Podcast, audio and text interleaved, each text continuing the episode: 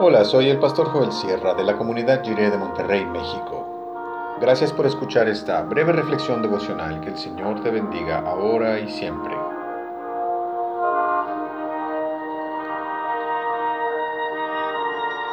La voz de la experiencia. Dice el Salmo 119, 71 en la Reina Valera actualizada 2015. Bueno me es haber sido afligido para que aprenda tus leyes.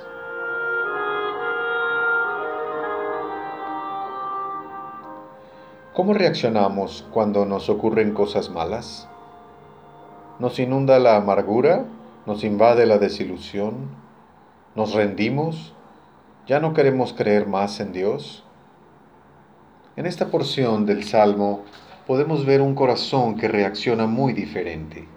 Dice, debido al sufrimiento que he experimentado, a esta experiencia mala, me he acercado más a ti, Señor. He apreciado mejor tu palabra por toda la experiencia de sufrimiento que he tenido. Entonces, ¿cuál es la diferencia? ¿Cuál es la clave para diferenciar estas reacciones? Ante el sufrimiento se nos presenta una elección. ¿Vamos a volver atrás? ¿Vamos a dejar de creer en Cristo solo porque sufrimos? ¿O vamos a decir como el salmista, debido al sufrimiento que he tenido en mi vida, quiero más y más de Cristo? Voy a seguir más la palabra de Dios. Dice el dicho, la que se quema con leche hasta el jocoque le sopla. Las experiencias nos van haciendo a veces más sabio o prudente, pero muchas otras veces las decepciones nos hacen tener más amargura y desilusión. Las experiencias de sufrimiento van haciendo a la gente más dura, más difícil, menos ingenua, más llena de sospechas hacia todos.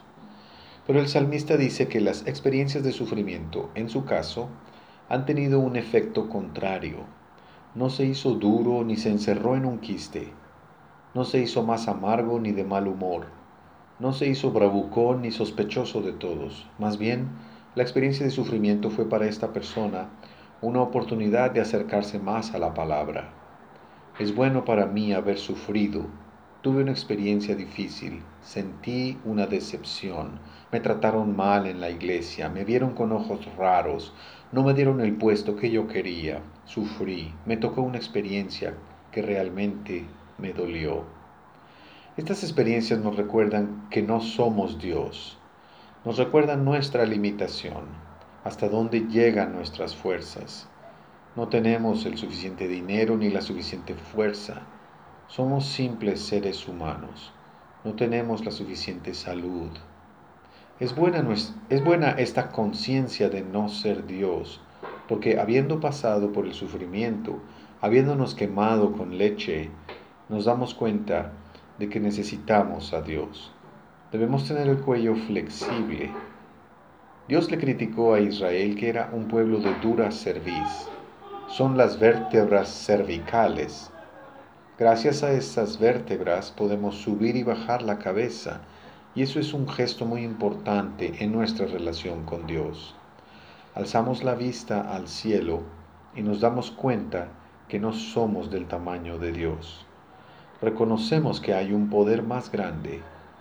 Eso es por haber sido humillado, por haber sufrido. El otro movimiento de las cervicales es bajar la cabeza, es reconocer humildemente que somos siervos y siervas de Dios. Con alegría buscamos hacer su buena y perfecta voluntad. Esta buena y perfecta voluntad de Dios está en Cristo Jesús. Esa buena y voluntad la asumimos y doblamos la cabeza reconociendo a Cristo Jesús como nuestro Señor y Dios. Por eso nos llama tanto la atención la experiencia de este salmista que aprecia el sufrimiento porque le ha acercado a la palabra de Dios.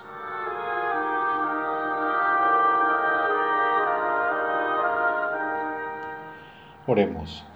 Señor, queremos hacer tu buena y perfecta voluntad extender la mano para pedir perdón, arreglar las cosas, escuchar a alguien, ser más amables, más pacientes y más humildes. Amén.